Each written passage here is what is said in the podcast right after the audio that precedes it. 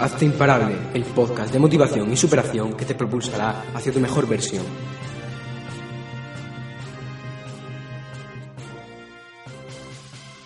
Una devastadora epidemia reina en nuestra especie. Ataca directamente a nuestras emociones e indirectamente a nuestras acciones, éxito y felicidad. Se hace llamar locus de control externo. A menos que hayas tomado cartas en el asunto, es muy probable que tú también estés afectado por ella. La buena noticia tiene fácil diagnóstico. Tus emociones se ven a menudo afectadas por acontecimientos externos que no dependen de ti. Es decir, te vinculas emocionalmente con los resultados de tu equipo de fútbol favorito. Te sientes abatido cuando la persona que te gusta te rechaza o pasa de ti. Te frustras cuando tu jefe te infravalora. Te cabreas cuando hace mal tiempo y no puedes salir. Te sientes inferior cuando te comparas con alguien mejor que tú en algún aspecto. ¿Pasas demasiado tiempo viendo noticias que no te aportan nada o discutiendo acaloradamente sobre qué partido político debería ganar las elecciones? ¿Esperas que algún día te toque la lotería? ¿Te pones hecho una furia cuando tu ordenador te da problemas? Son solo algunos síntomas de esta grave epidemia. El tratamiento, forjarte un locus de control cada vez más interno. O sea, deja de vincularte emocionalmente con cosas que en absoluto dependen de ti y empieza a hacerlo con aquellas que se encuentran en tu área de influencia. ¿Que cómo lo consigues? Fácil. Deja de dilapidar recursos en ello. Decide ahora mismo que no vas a invertir ni un segundo más de tu preciado tiempo, ni un céntimo más, ni un fragmento más de tu pensamiento, y ni una caloría más en cosas que no dependan de ti.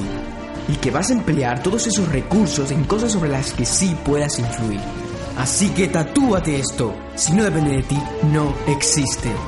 Quizá no haga falta ser tan radical, pero ¿acaso no quieres convertirte en el dueño de tu destino?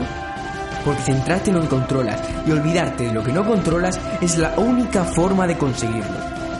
Cosas como qué alimentos introduces en tu cuerpo, qué contenido introduces en tu mente, con quién te relacionas, cómo vas a enfocar tu carrera profesional o qué quieres y qué estás dispuesto a hacer para conseguirlo. Todas ellas están bajo tu control y responsabilidad. ¿Que otra persona no reacciona como te gustaría? Céntrate en cómo reaccionas tú ante su reacción. Lo que opinen otros de ti o de tus acciones no es asunto tuyo. Sitúa el peso de tus emociones en lo que tú haces, no en lo que hacen o dicen otras personas. Porque nadie tiene más poder sobre ti del que tú le das.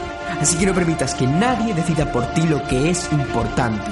Coge los mandos, asume tu responsabilidad y deja de juzgarte por los resultados que obtenga y empieza a hacerlo por tus acciones, que sí están bajo tu control.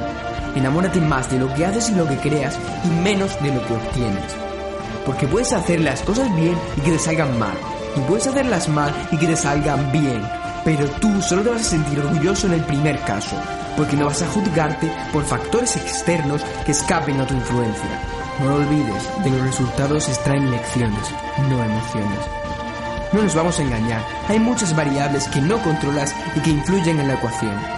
Pero tú no te vas a centrar en ellas, te vas a enfocar únicamente en aquellas sobre las que sí puedas influir, ignorando todas las demás. Todo aquello que escape de tu control, acéptalo estoicamente. ¿Quiere decir esto que te resignes ante ello? No, no confundas aceptación con resignación, porque la resignación se caracteriza por la falta de aceptación. Por supuesto, desarrollar un locus de control interno no es algo que vayas a lograr un día. Te va a seguir afectando cómo reaccionan los demás, al menos de momento. Pero hay algo que sí puedes conseguir ya mismo, ponerte manos a la obra, reforzarlo como si no hubiera un mañana. Como te vas a juzgar por lo que hagas y no por tus resultados, con eso puedes estar más que satisfecho. Entonces, ¿qué vas a hacer? ¿Vas a convertirte en un esclavo de tus circunstancias? ¿O vas a tomar el control sobre tu destino y ser tú el que las altere? No puedes decidir qué cartas te da la vida, pero sí cómo vas a jugarlas. Si te ha gustado el episodio, suscríbete, dame 5 estrellas en iTunes, compártelo y este podcast será imparable.